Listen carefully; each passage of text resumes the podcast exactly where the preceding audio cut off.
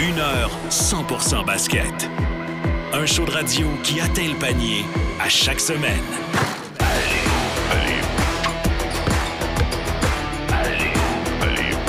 Allez Hoop 360.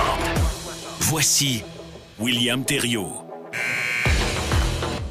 Et voilà, c'est déjà le début d'une troisième saison pour l'émission euh, Alley Hoop 360. J'ai le privilège de revenir à la barre là, de l'émission euh, cette année pour euh, la saison radio 2022-2023. je remercie d'ailleurs Kevin Vallée là, qui a commencé cette émission, qui a pris les rênes d'abord et qui m'a ensuite remis les clés. Aujourd'hui, trois invités on continue avec notre formule gagnante. Charles Dubébret qui est en ouverture, là, qui nous propose toujours des analyses extrêmement pertinentes sur l'actualité de la NBA. Évidemment, l'échange de Donovan Mitchell aux Cavaliers de Cleveland, ça va être notre grand sujet du jour. Et ensuite, on va également euh, brièvement parler de Kevin Durant qui demeure à Brooklyn. On va analyser tout ça avec Charles Dubébret. Par la suite, c'est Olivier Paradis Lemieux de Radio-Canada Sport, commentateur de la W NBA qui vient nous euh, faire euh, une chronique basketball féminin en milieu d'émission. Et pour terminer, ce sera Liam Hood du site web alleoop360.com euh, qui vient nous faire une chronique sur les meilleurs jeunes noyaux dans la NBA. Donc, ça va être très, très intéressant aujourd'hui. Je vous invite à demeurer jusqu'à la fin. Sur ce, Charles Dubébret nous rejoint en direct de France aujourd'hui. Il est à l'aéroport présentement. Charles, comment vas-tu?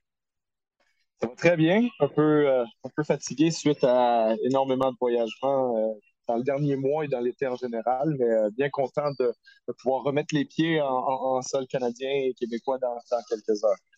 Et je te comprends. Donc, avant que tu puisses quitter pour l'avion, je te propose une petite discussion sur Donovan Mitchell qui quitte le Jazz de l'Utah finalement. Et ce ne sont pas les Knicks de New York qui mettent la main dessus, ce sont plutôt les Cavaliers de Cleveland avec à mon sens, euh, un, ensemble de joueurs assez raisonnable pour euh, obtenir ces services.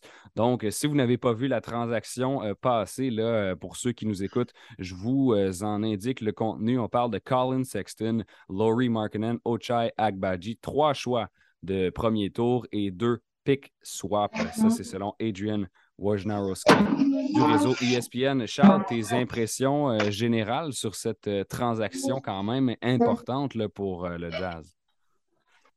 Oui, énorme transaction hein, qui, renforce encore une fois la conférence de l'Est. Donc, pour commencer, je pense que c'est un coup de circuit pour Cleveland très bon jeune joueur avec des belles habiletés. a fait le match des étoiles pour la première fois de sa carrière.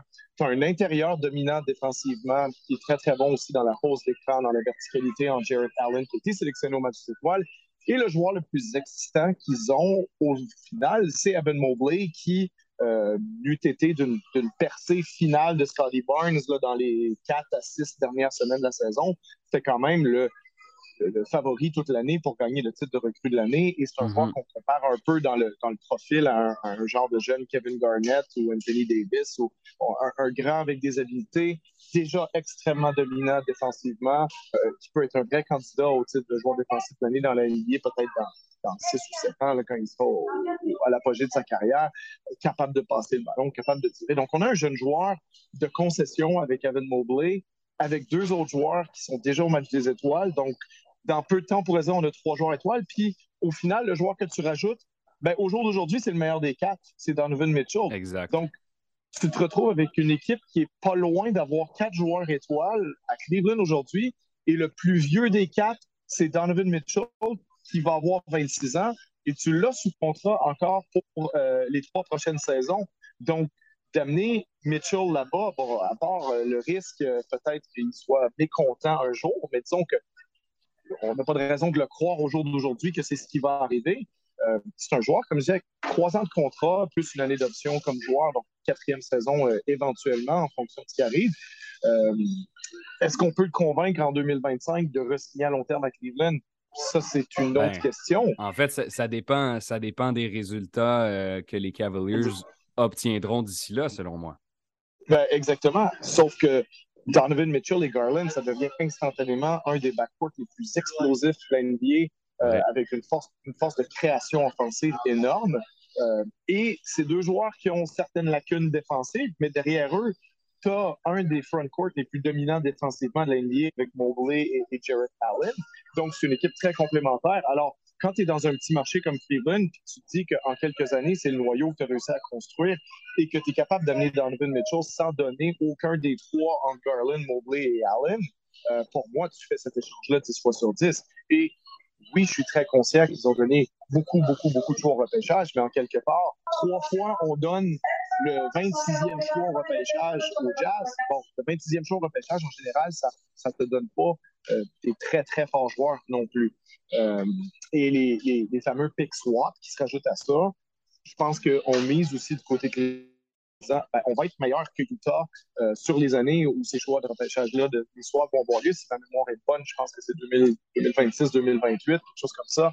Euh, ben, on mise que le swap n'aura pas lieu parce que si on est meilleur, ben, Utah ne voudra pas échanger leur choix avec le nôtre. Bref, je pense que oui, on a donné un certain capital repêchage là-dedans, mais que ça valait la peine pour obtenir un joueur de la trempe de Donovan Mitchell et de miser sur eux-mêmes en disant, regarde, si on veut convaincre Evan Mobley de rester pour longtemps, même si on a les droits sur lui là, quand même pour années, si on veut convaincre Darius Garland qu'on fait quelque chose de sérieux ici, même chose avec Jarrett Allen, ben, on y va all-in, on ajoute Donovan Mitchell, et là, on peut compétitionner avec les équipes qui sont plutôt vers le haut de la conférence. Donc, je ne dirais pas qu'au jour d'aujourd'hui, ils sont au niveau de Milwaukee ou de Boston, mais ils se sont clairement euh, invités dans le groupe des 5-6 meilleures équipes. Euh, puis avec le vieillissement éventuel du Heat, en fonction du niveau que les Raptors vont démontrer cette année, euh, Cleveland va être quand même une équipe à surveiller et qui risque d'être en pleine progression pardon, Oui, visiblement, Cleveland va être une équipe qui sera en progression et qui continuera d'avoir davantage de victoires saison après saison avec, euh, avec l'équipe qu'elle est en, l'effectif qu'elle est en train de construire. Il faut se rappeler que les choix de repêchage qu'elle envoie ailleurs, c'est 2025, 2027, 2029, donc c'est quand même loin. Et comme tu l'as dit, les pick swaps, c'est 2026, 2028. Question pour toi, euh, Charles, où vois-tu les Cavaliers avec ce noyau se positionner manque un petit peu pour les mettre au même niveau que les équipes, là, vraiment de tête, c'est, bon, leur meilleur joueur, ça reste Donovan Mitchell au jour d'aujourd'hui. Donovan Mitchell, en fonction de à quel point on l'aime ou qu'on l'aime moins, comme je disais, il est quelque part entre le 15e et le 30e meilleur joueur de la Ligue. Il n'est pas le joueur défensif qu'il est capable d'être.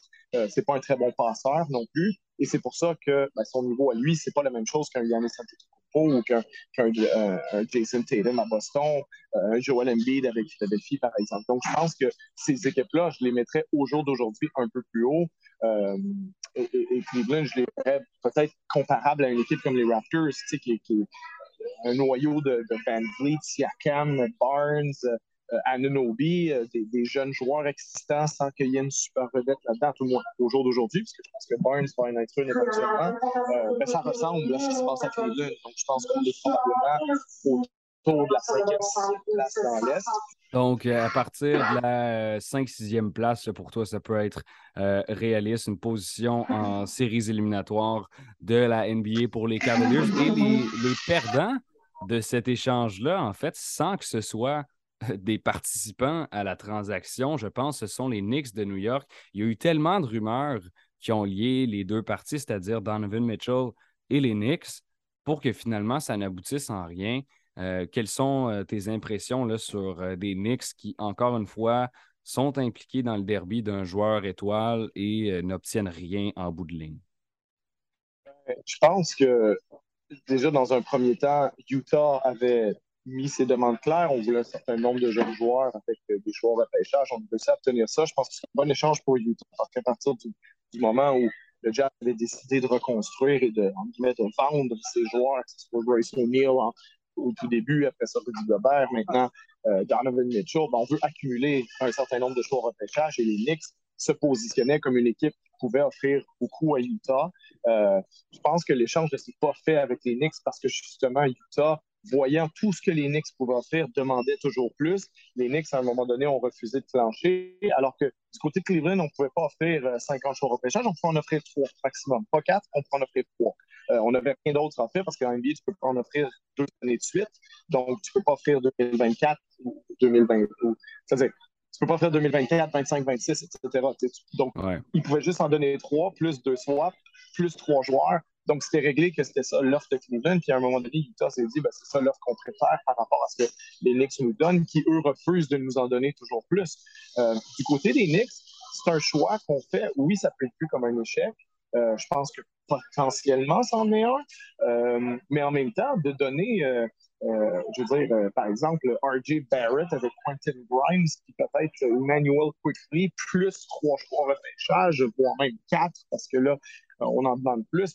Tout ça pour Donovan Mitchell. Je veux dire, Donovan Mitchell, en bout de ligne, c'est, comme je disais, peut-être le 22e meilleur joueur de. Tu sais, si c'était le 12e meilleur joueur de la Ligue, peut-être. Et là, à quel point tu vas être bon si tu donnes euh, tout ça pour avoir Donovan Mitchell? Je veux dire, oui, Donovan Mitchell, demain matin, il va te rendre meilleur. Oui, il va vendre des billets. Euh, oui, il vient de New York et je comprends tout ça. Donc, ça rendait le, prospect de le voir dans l'uniforme Knicks assez euh, excitant de penser à lui au Garden. Mais peut-être que les Knicks se sont aussi dit, ben, nous, on pense que Mitchell, il, il va nous rendre bon, il va nous rendre meilleur. Mais si on donne tout notre futur pour Donovan Mitchell, peut-être qu'on devient une équipe qui va gagner 48-49 matchs puis qui va perdre en deuxième ronde des séries. Puis euh, dans ce moment-là, peut-être peut-être qu'on préfère garder nos jeunes joueurs, nos choix en repêchage pour dire ben, la prochaine fois qu'il y en a un qui, est disponible, euh, imagine que ce serait Luka Doncic, par exemple. je, je dis un nom comme ça, mm-hmm un joueur meilleur. Imagine que ce serait Jason Tatum. imagine que donc, on ne sait pas c'est lequel qui va être disponible, mais on s'imagine que peut-être qu'il y en a un qui va être meilleur que Donovan Mitchell. Donc oui, il y a un côté sympathique. Mitchell, c'est un gars qui vient de la région new-yorkaise. Je pense que Mitchell aurait voulu aller à New York. Euh, je pense que les Knicks auraient bien voulu l'avoir aussi. Mais en même temps, si tu es obligé de donner tout ton futur, tu te retrouves avec une équipe qui est, je sais pas Donovan Mitchell, Julius Randle, Mitchell Robinson avec Evan Fournier. Bon, Fournier aurait probablement été dans l'échange. Une équipe de ce style-là, puis tu n'as plus de choix au repêchage pour t'améliorer. Euh, ben, est-ce que c'est vraiment ça que tu veux? Donc, dans l'immédiat, oui, aujourd'hui, les Knicks sont perdants parce que les Knicks, ils seraient meilleurs aujourd'hui s'ils avaient fait l'échange. Mais est-ce que sur les cinq à huit prochaines années, c'est une mauvaise décision des Knicks que d'avoir passé leur tour pour dire, ben, nous, on, va, on trouve que c'est trop cher payé pour Donovan Mitchell? Puis Mitchell, comme on dit, il a 26 ans. 26 ans, c'est jeune, mais c'est pas non plus, c'est pas 21-22. C'est un joueur qui, dans 4 ans, quand il va avoir 30 ans, va peut-être commencer à perdre un peu de ses qualités athlétiques. Puis si on dit, ben, je pense pas qu'on va gagner le championnat dans les quatre prochaines années avec lui, puis après ça, il va commencer à décliner, ben, je pense que c'est ça en réalité ce qui s'est passé à New York. Puis peut-être que les fans des Knicks sont déçus au jour d'aujourd'hui, mais ça peut s'avérer être le bon choix à long terme. Mmh Puis, non, je, trouve que l'analyse est, euh, intéressante. Donc, euh, l'échange de Donovan Mitchell à Cleveland, les Knicks l'ont finalement pas obtenu. C'était l'analyse de Charles Dubé. Bref, pour conclure cette euh, chronique, Charles, je t'invite peut-être à, me parler quelques minutes de la situation. Kevin Durant, on pensait qu'il allait quitter les rangs des Nets. Il en avait fait tout un plat dans les médias, grosse demande de transactions. Et puis, euh, finalement, bon, ça, tout ça, ça s'est rétracté. Ben, ça allait continuer l'association avec KD, euh, finalement. Euh, est-ce que les Nets peuvent vraiment gagner avec lui? Ben, je pense que la situation est terminée pour l'instant. Elle n'est pas terminée pour toujours. Euh, je pense que pour l'instant, on a réussi peut-être à, rétablir la relation puis à dire, à convaincre Kevin Durant que, regarde, t'as beau vouloir être échangé, mais t'es pas échangeable. T'as quatre ans de contrat. Euh, nous, on le sait, les autres équipes le savent.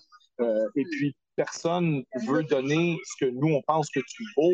Donc, on n'est pas prêt à te vendre pour 30% ou 40 ou 50% de ta valeur à une autre équipe. Donc, on préfère te garder. Euh, Kyrie Irving est encore là pour un an. Ben Simmons euh, devrait jouer et être motivé à jouer puisqu'il n'a pas joué depuis un an.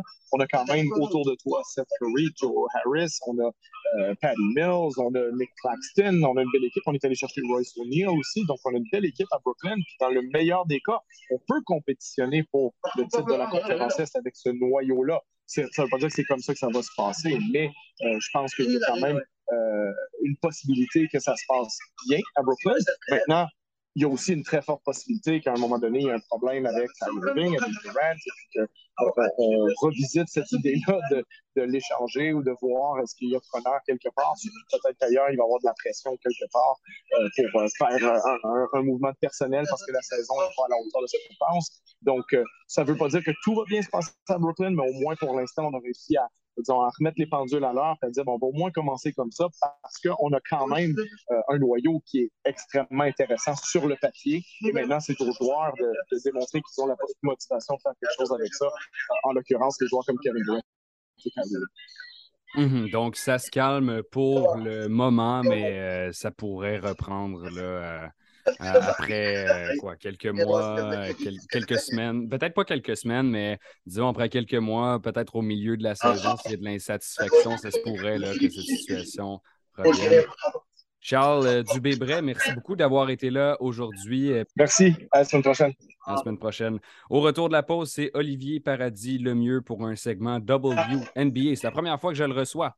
C'est maintenant l'heure du euh, deuxième segment de la journée. On reçoit un invité qui euh, euh, fait un peu son baptême à notre émission aujourd'hui. Je suis bien content de le recevoir, invité cette semaine pour lui parler de basketball féminin. C'est Olivier Paradis Lemieux qui décrit les matchs de la WNBA pendant les séries éliminatoires à Radio-Canada Sport. Olivier, comment vas-tu aujourd'hui? Ah, ça va très, très bien, William. Donc, euh, bienvenue à l'émission euh, d'abord. Et ensuite, écoute, j'ai envie de te parler euh, évidemment des séries de la WNBA. Je trouve ça le fun d'avoir quelqu'un qui, est spécialisé en la matière, qui décrit sur, sur des ondes sportives comme ça ici, en français en plus, hein, du basketball féminin. Ça fait, en fait, c'est la première fois qu'on en fait de, cette façon-là. À ce qu'on sait, c'est la première fois. Exactement. Puis, euh, bon, d'abord une analyse euh, de la WNBA, mhm. des séries en ce moment. On est rendu en demi-finale. Puis ensuite, peut-être euh, quelques minutes sur commencer finalement de le décrire. Puis, tu sais, c'est quoi la réaction, c'est quoi la réception de tout ça. Donc, deux séries présentement dans, les, dans les séries éliminatoires finalement de la WNBA. On a la première qui est les Aces de Las Vegas contre le Storm de Seattle. C'est 1-1. Qu'est-ce que tu peux nous dire sur cette série? Ben, pour moi, c'est un peu la série phare hein, de, ces, de ces séries en raison des, euh, des vedettes comme telles. Ben, il y a des vedettes dans toutes les équipes, là, mais particulièrement du côté du Storm de Seattle et des 16 de Las Vegas. C'est les mm-hmm. deux joueuses euh, potentiellement joueuses les plus utiles. On s'attend potentiellement à ce que Brianna Stewart gagne le titre, peut-être par euh, quelques fractions de vote devant AJ Wilson, elle du côté des Aces de Las Vegas. Deux joueuses en plus qui, pendant un match, vont, vont devoir se garder souvent l'une contre l'autre. Euh, Brianna Stewart, c'est plus une, une, forte. AJ Wilson, un peu plus une centre, mais c'est une, petite centre, une centre hors position, très athlétique. Deux joueuses aussi qui étaient coéquipières avec l'équipe nationale euh, américaine lors des derniers Jeux olympiques et clairement les deux meilleures joueuses aux derniers Jeux olympiques aussi. Ce sont euh, et elles sont très jeunes aussi, hein, dans la mi-vingtaine comme telle. Donc, on peut s'attendre à ce que ce soit une rivalité qui soit là sur une dizaine d'années entre les deux. C'est ça aussi qui est aussi intéressant présentement. C'est le début de quelque chose entre ces deux joueuses. Après ça aussi, bon, elles ne sont pas juste, c'est du basketball, hein? c'est pas du un contre un. Euh, du côté donc, du Storm de Seattle, il y a Sue Bird, donc euh, peut-être la, la meneuse de jeu historique de la hmm. WNBA, ben meilleure passeuse de l'histoire. c'est un nom qui est tellement important pour cette ligue-là. Exactement. Puis elle qui, donc, qui est, à sa dernière année, elle a annoncé, elle a fait la tournée un peu à la Kobe Bryant ou à la mm. Derek Jeter, où est-ce qu'elle à chaque, euh, à chaque moment, c'était son dernier match à, tel endroit, elle recevait un prix ou peu importe. Mais elle joue encore un très, très, un très, très haut niveau avec euh, le Storm de Seattle.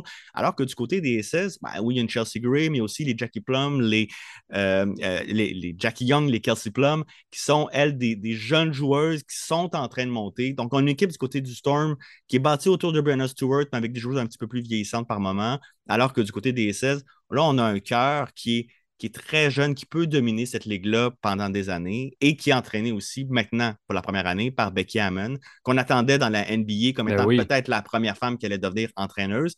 Ça ne s'est pas passé. Hein. Donc, après huit ans avec les Spurs, euh, c'était bloqué. Euh, même à certains moments, quand Popovich euh, était sur le carreau, ben, c'était Tim Duncan qui avait eu le le, board entre les mains pour euh, diriger les matchs. C'était pas Becky Hammond. Je pense qu'après un temps, elle a compris que ça ne se passerait pas dans la NBA, du moins pas maintenant. Là, elle va chercher de l'expérience comme entraîneuse-chef du côté des SS de Las Vegas. elle été nommée entraîneuse, de l'année. exactement. Absolument, ça marche super bien. Euh, donc, les SS ont terminé au premier rang de la, Ligue. le, Storm a terminé quatrième. Et là, si Becky Hammond ben, gagne un titre, qui sait peut-être, hein, deux ou trois dans les prochaines années, ça serait très rare, en fait, que la, que la WNBA, ce n'est pas un tremplin normalement pour euh, envoyer une coach ou un coach euh, vers la NBA. Ça ne marche pas comme ça. Mais elle a une historique un peu différente. C'est une, joueuse euh, toute étoile de l'histoire de la, de la WNBA, qui est passée par les rangs de la NBA pour revenir dans la WNBA. Mais qui sait, peut-être que ce sera un tremplin pour elle. Oui, puis cette discussion-là serait intéressante, évidemment, pour analyser peut-être une autre fois. Je pense que Becky Hammond, c'est un nom qui ben, en fait, je pense que c'est la femme qui a le plus de chances de réussir dans, dans, la NBA, qui est une ligue typiquement masculine. Donc, à surveiller là, pour, euh, pour les prochaines années. Avant de continuer vers la deuxième. J'allais dire, petite parenthèse par Rebecca Hammond, je oui, oui, intéressant aussi quand elle arrive avec les SS, elle apporte des idées de la NBA. Mhm. Donc, elle a, elle a pris une équipe qui jouait d'une certaine manière avec certains codes de la WNBA au niveau des structures de jeu, puis elle a dit écoutez, on va essayer de jouer un peu comme les Spurs, c'est-à-dire on va jouer un peu plus avec le Spaceball, donc, donc euh, un peu plus de, de, joueurs écartés, un peu moins de présence euh, dans, dans la clé, amener mhm. Joe Wilson qui était une allière forte, on va l'amener au centre justement là-dedans, mais capable de tirer peut-être pas du 3 points, mais quand même un peu plus extérieur. Donc, ça fait aussi brasser la cage de la WNBA, son arrivée comme telle.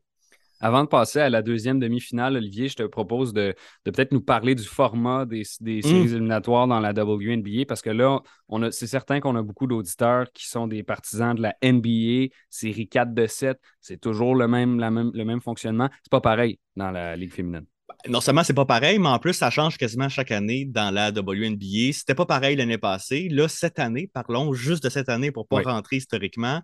Euh, donc, il y a huit équipes qui font les séries. Il y a 12 équipes dans la WNBA. Il y en a huit qui font les séries. Dans ces huit-là, au premier tour, c'était des deux de trois. Euh, ça a été très nerveux pour les équipes euh, de première position parce que on, a vu qu'avec cette série-là, 2 de 3, c'est un peu bizarre. Tu as deux matchs à la maison, tu en perds un des deux, soudainement, tu as le dos au mur, et en plus, le match clé, le match décisif, ben, il va jouer à l'étranger. Ça s'est passé, les équipes 1 à 4 sont passées en demi-finale. En demi-finale, c'est des 3 de 5 et en finale, c'est des 3 de 5. Euh, donc, deux matchs à la maison, deux matchs à domicile et un match décisif, un match numéro 5 comme tel serait euh, joué chez l'équipe qui a le meilleur rang comme tel. Puis en termes d'horaire, à quoi ça ressemble? On a des parties là, qui s'en viennent. Oui, c'est ça. Des horaires, ben, des matchs, ça, ça ressemble à peu près à l'NBA. Donc, des matchs aux deux jours. Donc, euh, aujourd'hui, les matchs numéro 3 match numéro 4 mardi soir, match numéro 5 jeudi et la finale comme telle, elle, elle va commencer dimanche. Donc, beaucoup de basketball cette semaine. Euh, nous, à Radio-Canada Sport, euh, on présente les matchs euh, numéro 4 et numéro 5 de cette série et normalement à peu près tous les matchs de la finale comme telle à partir de dimanche. Et amateurs de basket, évidemment, vous écoutez cette émission, on vous invite à aller faire un tour du côté de Radio-Canada Sport là, pour regarder justement ces matchs décrits en français des séries de la WNBA. Ça vous permet de, de connaître davantage sur cette ligue féminine qui, je pense, euh, est trop souvent, euh, le, terme anglais est overlook. Euh, on, l'oublie trop souvent. Ben, Deuxième, oui, oui. au, Québec, surtout. Aux États-Unis, ils font, ils font des très, très bonnes codes d'écoute. ESPN, mm-hmm. e c'est une grosse machine. C'est tellement plus gros que ce que TSN, RDS ou TVA Sport peut faire ici en termes de publicité, en termes de mise en marché. ESPN mise beaucoup sur la WNBA l'été parce qu'ils n'ont plus vraiment de baseball ou peu importe. Donc là, il y a beaucoup d'argent mis de ce côté-là. Ils font du 1 million hein, quand même de code d'écoute. Ça, ça, va bien. À l'extérieur du marché américain, comme il n'y a pas d'équipe, comme il y a moins de joueuses aussi internationales, là, ça devient plus difficile à vendre ce sport-là parce qu'on vend essentiellement un sport qui est euh, joué par des Américaines aux États-Unis. Euh, un, c'est-à-dire, toute comparaison est mauvaise, là, mais la NFL a un peu ce problème-là aussi. Ici, on est dans un marché, bon, on, adore le football, mais à l'extérieur du Canada et des États-Unis, c'est difficile la NFL pour cette raison-là aussi. On s'entend que la NFL n'a toutefois pas la même ampleur que la WNBA. voilà, voilà. toute, comparaison n'est pas toujours mauvaise. C'est ça. Il, faut, il faut quand même euh, considérer mm-hmm. cet aspect-là. Mm-hmm. Euh, deuxième demi-finale, Olivier, c'est Sky Sun, donc euh, Chicago, et puis mon Dieu, Connecticut. Connecticut, oui. Donc, euh, le, Sky qui est champion en titre contre le Sun du Connecticut qui est donc troisième au classement. Euh, c'est la série qui était la même au même moment l'année dernière. Le Sun du Connecticut avait gagné ses 14 derniers matchs avant d'arriver en demi-finale contre le Sky. Le Sky avait une, avait une fiche de 500. Donc, on s'attendait à ce que le Sun traverse l'année passée le Sky. Eh bien, finalement, le Sky l'a emporté 3-1 mm-hmm. et est allé gagner la finale contre le Mercury de Phoenix. Euh, c'est une série, donc les deux équipes se connaissent bien, se sont affrontées aussi souvent cette année. Le Sky a toujours eu le numéro du Sun cette année, a gagné 4-0 la, série pendant la saison contre le Sun du euh, Connecticut. Euh, donc, on s'attendait dès le premier match, là, en, raison de, donc, des huit derniers matchs, avait été 7, victoires, une défaite pour le Sky, quand même, à ce que le Sky soit au-dessus. Et là, finalement, le Sun, c'est une équipe tellement forte défensivement avec John Quell Jones, la MVP l'année passée, Alyssa Thomas, qui est une espèce de de, Draymond Green dans la WNBA, une joueuse qui n'a pas forcément le meilleur tir, mais qui a beaucoup de grit, qui a beaucoup de, euh, Bon, son, nom, c'est The Engine, donc le moteur. C'est vraiment elle qui ah hein. dynamise euh, cette équipe-là, mais au poste d'allière forte comme telle, euh, elle lance et lancer franc d'une seule main en tir poussé, quelque chose qui n'est absolument pas recommandable. Et pourtant, c'est une des meilleures joueuses de la WNBA. Franchement, euh, sensationnelle. Donc, c'est vraiment une équipe qui, à l'effort comme tel, va réussir à gagner ses matchs. L'entraîneur le dit. Après, ils ont gagné le premier match contre le Sky. Ils ont dit Nous, on gagne des matchs quand ils sont pas beaux. Et en effet, ça ne donne pas toujours des beau match comme À l'image de son lancer franc à un main. Ouais, exact. Ça fait, ça fait basketball des années 90 ou mi-2000 à la Pistons de Détroit aussi. Là. On est là, on est là à l'effort, on est là parce qu'on a réussi à rendre l'autre équipe mauvaise. Le Sky, mm. à l'inverse, c'est une équipe qui a à peu près un 5 partants parfait. Candace Parker, que pour certains vont la connaître aussi comme analyste euh, du côté de TNT aux États-Unis, euh, une des meilleures joueuses de l'histoire, 36 ans, deux fois MVP de la Ligue elle a sorti au premier match un 19-18, 6-4-5 avec le 6 qui était des blocs, c'est-à-dire euh, à peu près 5, 5 ou davantage dans chacune des grosses euh, catégories statistiques en moins de 40 minutes de jeu. Hein. Le basketball de la WNBA, ce n'est pas des 48 minutes. Donc, souvent, les stats sont un petit peu plus réduites, mais il faut réussir à dire que bon, ils ont 8 minutes de moins quand même pour s'exprimer euh, sur le terrain. Et puis, des, euh, deux des meilleurs gardes de la Ligue, en fait, probablement la meilleure garde de la Ligue en Courtney Vandersloot. Euh, ils ont Kalia Copper aussi, qui est une, joueuse nord-sud tellement puissante. Et une des très bonnes joueuses internationales de cette Ligue, Emma Messman, euh, une joueuse belge. J'aurais adoré d'ailleurs Emma Messman aux, derniers Jeux olympiques. une, passing big, donc une costaude capable, capable de passer, pour traduire correctement le, terme. Mm-hmm. ils n'ont pas de défaut dans ce 5 partants-là. Toutefois, ils ont à peu près un 5 partants et pas grand-chose d'autre. Donc là, c'est là que ça devient des fois un peu compliqué, c'est des rotations. Pas de profondeur, ça peut euh, faire mal parfois. Euh, les deux demi-finales sont à égalité, 1 à 1. Olivier, je te lance une balle courbe. Qui euh, sont tes championnes au jour d'aujourd'hui? Je prends un gros risque, mais je vais aller avec le Storm de Seattle. Euh, pour deux raisons. Euh, il y a quelque chose un peu de magique avec cette équipe avec cette équipe-là cette année, en raison, je pense, de la retraite à venir euh, de Sue Bird. Et puis, on dit souvent au basketball, il faut prendre la meilleure joueuse ou le meilleur joueur d'une équipe et puis dire que l'équipe va l'emporter avec le meilleur joueur. La meilleure joueuse de cette ligue-là, selon moi, c'est Brianna Stewart. on l'a vu au deuxième match, elle peut être un peu seule par moment sur le terrain, malgré tout, elle, a sorti 33 points euh, euh, au, match numéro 2. Elles ont perdu par une fraction de points. Ils ont la capacité quand même, autour de Brianna Stewart, de remporter n'importe quel match. Cela étant dit, il faut le dire, n'importe lequel de, ces quatre équipes-là peut gagner le championnat. Euh, c'est une ligue qui a, une, grande parité souvent mm-hmm. et encore plus dans le sommet de la ligue. Entre les équipes, là, je dirais 1 à 5, là, il y avait vraiment, on prend, on prend un, on prend une pièce de monnaie en pile ou face à cinq faces, et puis on, la lance dans les airs, puis ça sera bon. Donc, je vais aller pour le Storm. Il y a deux semaines, j'allais pour le Sky. Donc euh, voilà, il y a des petites choses qui ont changé pour moi. si, on te reparle, euh, si on te reparle la semaine prochaine, ça, se peut que ça change encore. OK. Euh, ben, merci beaucoup pour cette analyse d'abord, mm. Olivier, de, cette, de, ces séries éliminatoires de la NBA. Maintenant, avant, avant qu'on se quitte, on a encore quelques minutes. Je veux te parler de l'opportunité en tant que mm. telle de d'écrire du basketball féminin en français sur des ondes de télévision québécoises. C'est une opportunité qui, pour toi, est arrivée un peu de manière inespérée. Oh, oui, parce que de, toute façon, nous, c'est même pas tant que ça quelque chose qu'on planifie. C'est-à-dire que du côté de Radio-Canada Sport, on veut mettre du sport féminin de l'avant euh, par, le, par le médium de la web diffusion. Donc, on n'est pas du côté de la télévision, on est vraiment donc, sur notre site web, euh, sur euh, l'application de Radio-Canada comme tel. on l'a fait avec la D1 Arkema, on l'a fait avec la NWSL, le niveau du soccer féminin. et là, il y a eu cette, cette opportunité-là qui est arrivée avec la WNBA il faut dire, des fois, les contrats en télévision, euh, pour ceux qui, suivent un peu ces trucs-là euh, dans toutes mm-hmm. les ligues, oui, des fois, ça se fait euh, très tard, ça se fait d'avance, mais des fois aussi, ça se fait très tard. Nous, dans le cas, nous, ça s'est fait assez tard dans, l'année, tout juste au début, tout juste avant le début de la saison de la WNBA. Donc, ce n'est pas quelque chose qu'on avait sur notre radar, mais c'est quelque chose que pour moi, ben, ça tombait sous le sens. Bon, j'avais décrit le, basketball féminin aux derniers Jeux olympiques. je mange du basketball. Euh, le basketball féminin, c'est un basketball qui, m'intéresse aussi de m'y intéresser davantage. Mais des fois, c'est difficile quand je dis que ce n'est pas forcément proche de nous. Ben, il faut avoir des fois cette première occasion-là de dire OK, là, je peux m'y investir à 100% ben, C'est ce que je peux faire depuis 4-5 euh, mois, puis j'ai un plaisir complètement fou. Puis, tu sais, c'est quand même une ligue, puis on en a glissé un mot là tout à l'heure, mais c'est une ligue qui est extrêmement américanisée, pas beaucoup mm. de joueuses canadiennes, aucune québécoise. Tu en as une qui a fait euh, les camps d'entraînement, mais qui qui mm. s'est malheureusement pas rendue dans un effectif. Euh, pourquoi est-ce que les amateurs de basket ici devraient regarder le basket euh, de la WNBA? Qu'est-ce que tu leur, comment tu leur vends? Ben, pour moi, parce que c'est de l'excellent basketball, d'abord et avant tout, c'est vraiment du bon sport de très, très haut niveau. c'est les meilleures joueuses au monde, clairement. Bon, ça donne que dans ces meilleures joueuses au monde-là, il n'y a pas de joueuses québécoises présentement. Mais je dirais dans la NBA, il n'y en avait pas de joueurs québécois jusqu'à il y a 4-5 ans ou à peu près. Mhm. Puis on, se, on avait un plaisir quand même aussi de ce côté-là à, regarder le basketball de la NBA. Ce qu'il faut réussir, je pense, des fois en tant que spectateur, c'est de se trouver une joueuse, une équipe qu'on va se mettre à suivre. Pour, peu importe la raison. Et puis, de, ça permet d'avoir une porte d'entrée dans cette ligue-là. Comme on le fait dans, les ligues masculines aussi. Si on se trouve une raison, même quand il n'y a pas d'équipe à Montréal euh, ou au Québec, on n'a pas, pas le chandail. Et puis, bon, on se dit, ben, moi, euh, je vais aimer les Broncos de Denver. Pourquoi? Je ne sais pas, mais soudainement, ça donne cette porte d'entrée-là. Et je pense que dans le basketball féminin, c'est la même chose.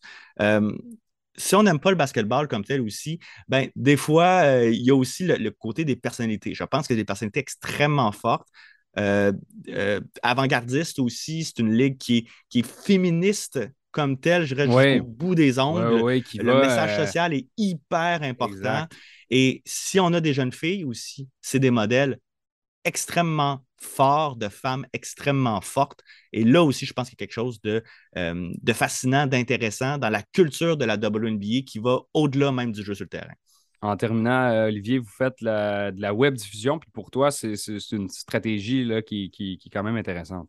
Ben, on le voit de toute façon avec euh, les, euh, les, streamers de ce monde, avec les Netflix, avec les Apple maintenant qui ont acheté les droits de la MLS.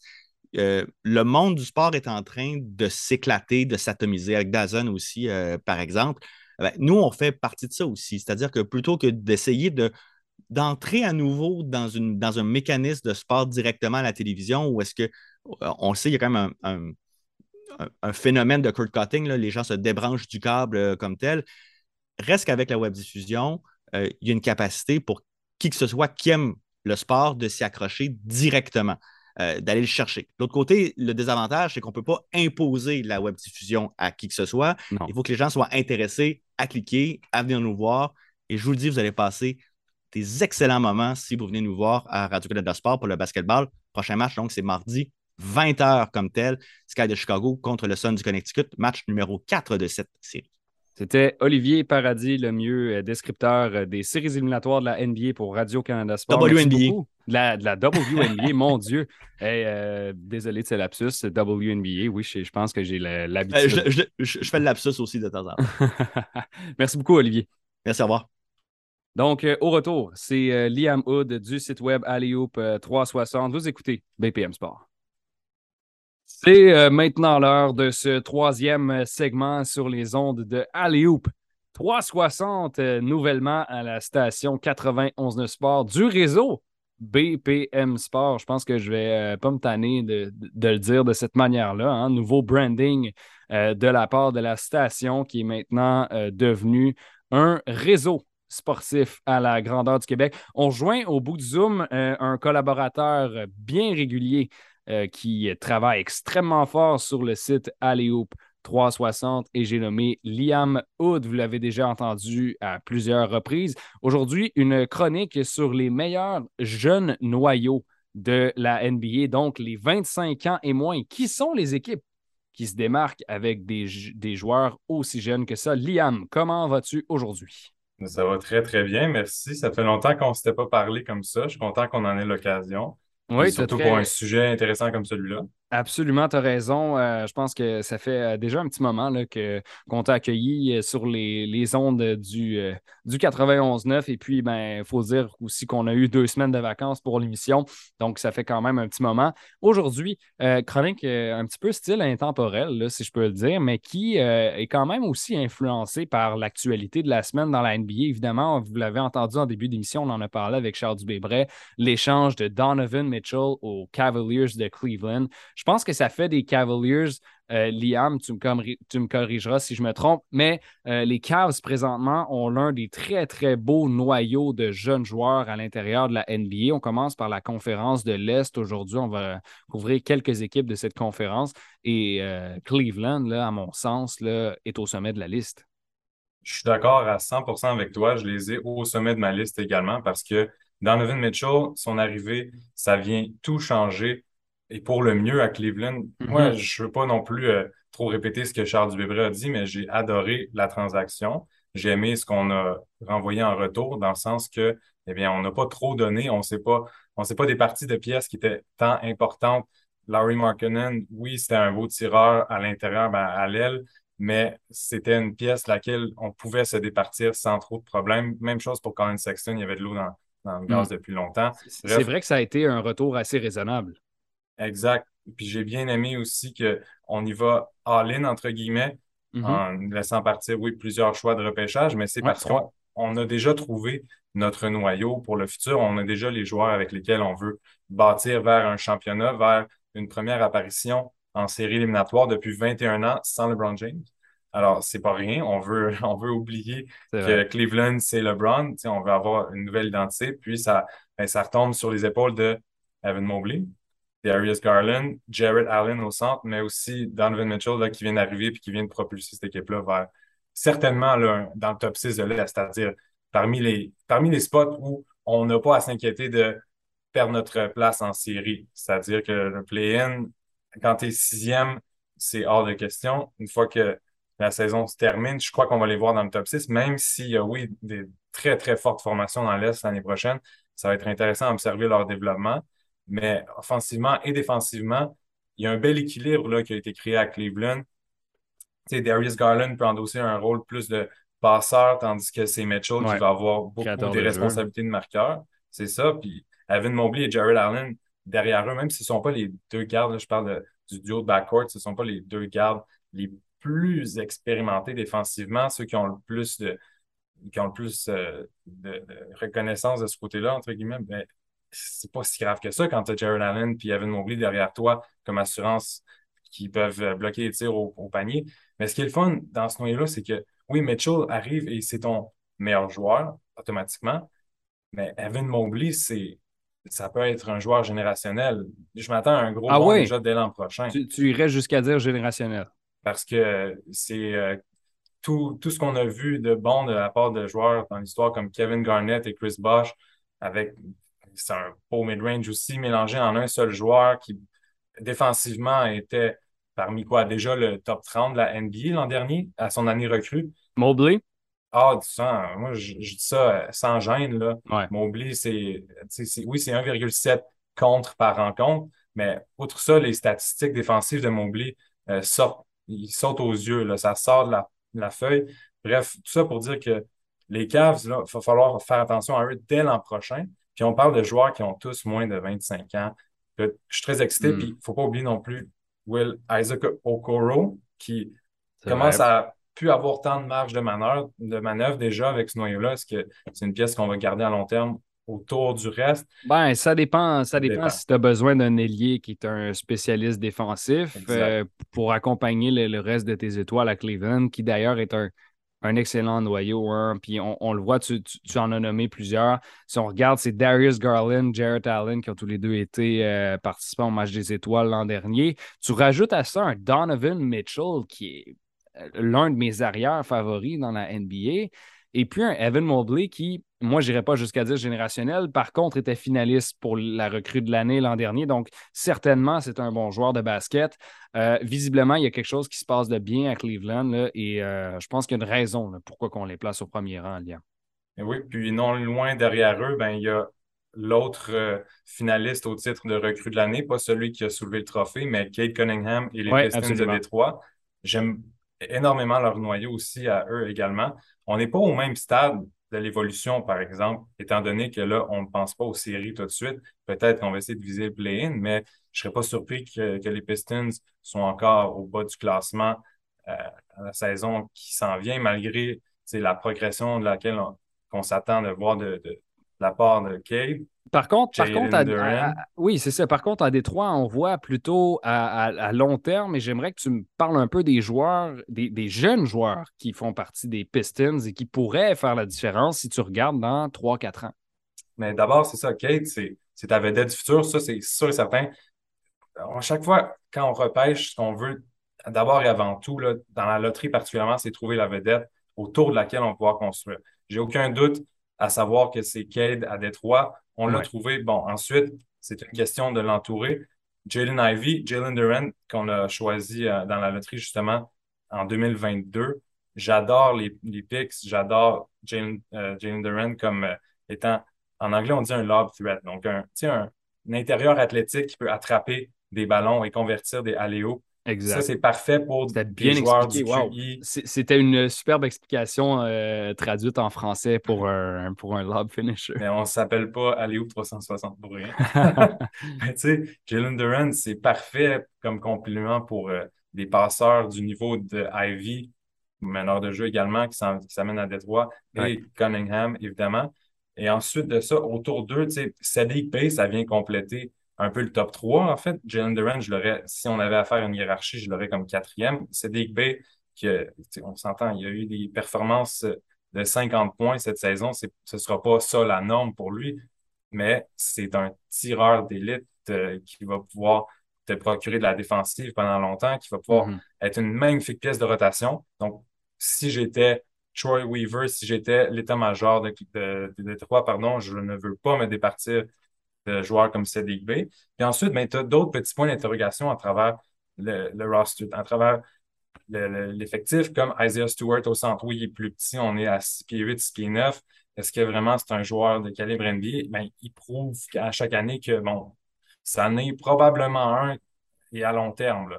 Mais il y a aussi Marvin Bagley de third. On n'est pas certain de ce que ça va donner au final. Évidemment, les attentes sont plus au même niveau à, à son égard. Même chose pour Killian Hayes, qui on s'entend au début, euh, on avait beaucoup d'attentes envers lui. Il n'a pas su répondre tôt dans sa carrière parce que son efficacité n'est pas là. Je pense que pour Kenyon Hayes, le français, là, reste peut-être un an ou deux de jeu avant de peut-être qu'on considère, OK, c'est malheureusement, c'est peut-être pas la NBA son euh, futur. C'est ça, l'expérience est, terminée. Par contre, pour le moment, hein, il fait encore partie d'un d'un groupe de jeunes joueurs prometteurs chez, les, chez les Pistons. Et euh, Liam, étant donné qu'on a quand même un, temps limité pour cette chronique, j'aimerais te faire euh, passer à la prochaine euh, formation qui se trouve à être le Magic d'Orlando, qui se retrouve un peu dans la même situation, c'est-à-dire bas de classement dans la conférence de l'Est, plusieurs jeunes joueurs, mais on vient d'ajouter un premier choix au repêchage au total en Paolo Banquero, et il n'est pas seul là, dans cet effectif. Non, effectivement. Puis tu as bien fait de le comparer à Détroit. Je vois que c'est une situation similaire aussi. Mais on veut que Paolo devienne notre Cade, notre vedette. Mm-hmm. J'ai l'impression que oui, ça va être le marqueur principal de cette équipe-là. Il, y a les atouts pour le faire, définitivement. Ça a été, selon moi, le meilleur joueur du repêchage en date d'aujourd'hui. Ensuite, mais là, c'est la question, OK, autour de lui, Franz Wagner, je le garde, c'est certain. J'ai adoré sa saison en Wendell Carter Jr., un centre de calibre partant dans la NBA, ça, j'en ai aucun doute. Mais ensuite, ce sont qui les autres ailiers puis les autres, les autres arrières qu'on ajoute à ça? On a déjà plusieurs options, mais ils ont presque tous des, points d'interrogation à leur dossier. Je pense à, tu sais, comme meneur de jeu, là, il y a Cole Anthony, mais il y a aussi Jalen Suggs qu'on veut développer. On ne veut pas que ce soit un cinquième show total qui tombe à l'eau, malgré que là, c'est très, très tôt pour parler de Jalen Suggs. Sa première saison, c'est à oublier à mes yeux. Oui, il y a eu des beaux moments, mais bon, je pense à Mobamba au centre, je pense à euh, Jonathan Isaac, même RJ, RJ Hampton, Markel Fultz aussi, ce sont tous, même Bol Bol est sur cet effectif-là qu'on tend à oublier. Ben oui, c'est ça, mais c'est sûr qu'il a signé un contrat et il vient juste de s'ajouter à, à, cette équipe-là, mais euh, c'est un gars qui a du potentiel, c'est loin des blessures comme, comme il l'a fait malheureusement à Denver au début de sa carrière. C'est ça. Puis je ne veux pas continuer à parler du repêchage de 2022, mais Scotty Barnes ensuite, pour les Raptors, j'hésite à placer les Raptors si je faisais un top des meilleurs noyaux dans l'Est. Deuxième, troisième, quatrième, seulement à cause de Scotty Barnes. C'est lui le noyau, c'est lui le futur de l'équipe. Mais ce qui est curieux justement avec les Raptors, comme on le sait, c'est que le vrai de vrai noyau, pas le noyau de mais je parle du noyau qui te fait gagner des matchs en ce moment. Ils ont 27, 28, 29 ans. On parle de Siakam, Van Vliet, les Chris Boucher, les Cambridge, etc. de ce monde. Mais il ne faut pas oublier que la relève s'en vient déjà, puis ça a été tout en beauté. On a eu une saison un peu désastreuse à Tampa Bay, mais sinon, outre ça, ça a été à travers la victoire qu'on a réussi à faire une reconstruction un peu silencieuse. Scotty Burns, juste te nommer là, les jeunes joueurs de moins de 25 ans et moins à Toronto. Il y a Ojen Enobi, encore 25 ans. Gary Trent Jr., 23. Precious Achiuwa, 22 ans. Puis là, on n'oublie pas Malachi Flynn, qui est euh, MVP de Pro-Am. on va voir si ça se traduit sur les parquets de la NBA. Bon, Dano Banton, c'est intéressant. Puis on a repêché Christian Koloko du Cameroun que j'adore. Ben, en, même temps, euh, Liam, je pense qu'il y, a un certain enthousiasme clairement pour les Raptors. Puis évidemment, Scotty Barnes vient de gagner le titre de recrue de l'année. Par contre, euh, je ne serais pas prêt à les placer parmi les, plus gros euh, noyaux, étant donné que leurs meilleurs joueurs chez les Raptors, c'est Fred Van des Pascal Siakam. Ce pas des gars qui ont 25 ans et moins. Donc, je pense que quand on parle de gars de 25 ans et moins qui mènent une équipe qui sont des noyaux, c'est vraiment le numéro 1, le numéro 2, le numéro 3. Je ne pense pas que c'est cette situation-là à Toronto. Par contre, je suis content que, que, tu aies apporté le point parce que je pense que c'est une réflexion intéressante aussi. Je t'inviterai maintenant à euh, faire un petit transport du côté de la conférence de l'Ouest et puis là, en rafale, euh, peut-être nous expliquer un peu la situation des quatre euh, formations un peu dominantes en termes de jeunes joueurs, ce qui serait Memphis, Nouvelle-Orléans, Oklahoma City et Houston là, du côté de, de l'Ouest. Oui, ben, le premier club que tu as nommé, les Grizzlies de Memphis, on s'entend mené par Jean Morant, à juste titre, l'un des 15 meilleurs joueurs de la NBA l'an dernier avec sa nomination parmi l'équipe All-Star. Mais il, est entouré aussi de beaux morceaux avec Jaron Jackson Jr., avec Desmond Bain. C'est tout un top 3, ça, là, parce que c'est équilibré. Il y a de la défense, il y a du, euh, scoring ability, comme on dit en anglais. J'ai pas le terme Capacité marquée, disons-le comme ça. Exact. Ça, ça a de l'allure. Puis tu ajoutes à ça d'autres beaux morceaux de rotation qui, connaissent leur rôle, qui vont être capables d'endosser ce rôle-là pendant plusieurs années encore. Puis si on, si on remporte un titre dans les cinq prochaines années à Memphis, là, justement, ce qui n'est pas hors de question, c'est dans les caps, ben, il va y avoir Brendan Clark qui va avoir un impact là-dedans, fort probablement. Euh, il va avoir Dylan Brooks qui est un peu plus vieux, il a passé le cap du 25 ans, mais tout de même, le Canadien, euh, c'est une, une partie intégrante de l'équipe. Puis il y a même Zaire Williams qui a connu une belle saison recrue. Je m'attends peut-être à un bond de deuxième année similaire à ce que Desmond Bain a fait, c'est-à-dire que les Grizzlies ont, on a remarqué au fil des dernières années que le développement, c'est une de leurs forces aussi. Euh, donc, Zaire Williams a observé Kennedy Chandler de Tennessee, j'ai adoré le choix. Bref, je ne peux pas m'éterniser trop là-dessus, mais euh, il y a ben, Jared aussi qui est euh, sur cet effectif-là. Mais ça, passons aux Pels. E, exact, passons aux Pels. Là. Zion Williamson, j'ai pas besoin de dire grand-chose de plus. Mais il ne faut pas oublier que Brandon Ingram, sur cette équipe-là, il y a Herb Jones. Je veux dire, Herb Jones, pour un 35e choix au repêchage, c'est une perle rare défensivement. Là. Très belle surprise là, au dernier repêchage, je pense, Herb Jones. Exact. Puis sans lui, on n'a peut-être pas le même succès au premier tour qu'on a eu en remportant deux rencontres face à la meilleure équipe de saison régulière de la NBA, c'est-à-dire contre les Suns. Zion, si ça dépend, tout dépend là, de lui, tout dépend ça va être à quel niveau de jeu qui va revenir, right? Parce qu'on s'entend que ça fait un an qu'il est à l'écart des. ouais, c'est ça. En, fait, je pense que chez les Pelicans, c'est vraiment ça, euh, c'est vraiment ça qui va déterminer est-ce que ton jeune noyau est performant? Parce qu'en dehors de lui, évidemment, oui, on a Kira Lewis Jr., on a un Jackson Hayes, mais qui a des troubles un peu avec la justice, mais tu as, un Herbert Jones, puis même José Alvarado, qui, qui, qui est assez intéressant, puis qui, qui, te sort des highlights de vol de ballon sur, euh, sur toutes les pages de NBA Instagram, mais euh, en même temps, pour que les Pels soient performants, ça prend un Zion en santé. Et sur ce, je t'inviterais peut-être à passer à Oklahoma City qui, malheureusement, ont, perdu un Chet Holmgren qui, qui leur a été euh, très important cette saison. Oui, c'est dommage pour ceux qui ne savent pas, blessure au pied qui va tenir à l'écart pour toute sa saison recrue. Mais tout de même, on ne s'attendait pas à être compétitif cette année à OKC. Euh, il y a Shea Gilgis Alexander qui, oui, est le meilleur, c'est un joueur d'un niveau le meilleur joueur du club, mais même si il est jeune encore, ne cadre pas exactement avec la ligne du temps du Thunder. Mais tout de hmm. même, j'aime beaucoup les morceaux qu'on a acquis en Josh Giddy. Il y a aussi, tu sais, Pokushevski. Est-ce que est-ce qu'il va devenir un joueur d'NBA compétent? Les, les, outils sont là, mais il n'a juste pas l'air d'un bon joueur sur le terrain en ce moment. mais il faut le développer, hein, lui. C'est ça. Puis le développement, ça va être la clé à OKC. Il faut développer Holmgren. Il faut aussi développer euh, Ousmane Dieng, qu'on avait pêché là, dernièrement, qui a énormément de potentiel, mais qui n'a rien de garanti pour lui.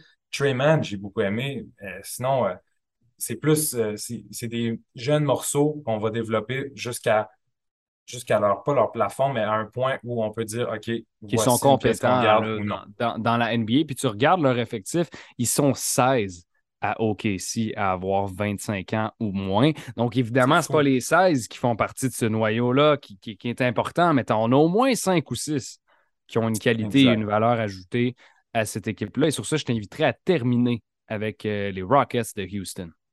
Un peu comme c'est le cas dans l'Est, si on compare Détroit et Orlando, il y a un beau parallèle à faire entre OKC et Houston parce que oui, on a une jeune vedette en Jalen Green, mais c'est pas garanti que dans les trois, quatre prochaines années, le noyau actuel va être le même. Mais on sait que Jabari Smith Jr., on veut le développer, on veut le garder.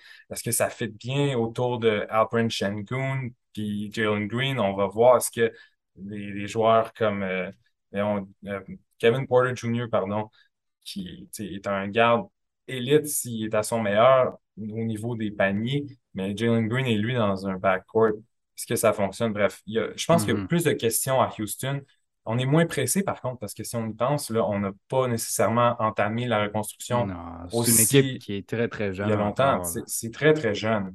Donc, c'est normal d'avoir des expériences, puis de sortir les éprouvettes, puis de voir qu'est-ce qui fonctionne. Mais j'ai hâte de voir exactement comment ça va fonctionner. Euh, je veux lancer le nom de Josh Christopher, puis celui de Tai Tai Washington aussi. J'ai bien hâte de voir ce qu'ils vont faire comme guards en 2022-2023. Euh, c'était Liam Hood euh, du site web Alleyhoop 360 qui porte le même nom que cette émission. Vous pouvez nous lire là d'ailleurs tous les jours là-dessus, actualité basket très très complète en français. je te remercie Liam pour cette intervention et, et ben, je, te, remercie en fait d'être passé à l'émission. Je suis, je suis bien content d'avoir pu avoir l'occasion de discuter avec toi. Pareillement, c'était court, mais j'ai bien aimé ça a duré, euh, ça a duré quand même un moment. Hein. je pense que ça a passé plus vite qu'on l'a pensé. Euh, je tiens à faire mes remerciements de la journée, étant donné que euh, l'émission prend maintenant fin. Première émission de la troisième saison quand même d'Aléo 360. je tiens à remercier notre collaborateur euh, hebdomadaire régulier, oui, Charles Dubébret. Par la suite, notre invité spécial, Olivier Paradis, le mieux. Et euh, pour terminer, Liam Hood, que vous venez d'entendre sur nos ondes, c'était William Thériault à l'animation. Je vous remercie d'avoir écouté Hoop 360 sur les ondes de 91 Sport, réseau BPM Sport. Merci beaucoup. On se retrouve la semaine prochaine pour votre rendez-vous basket.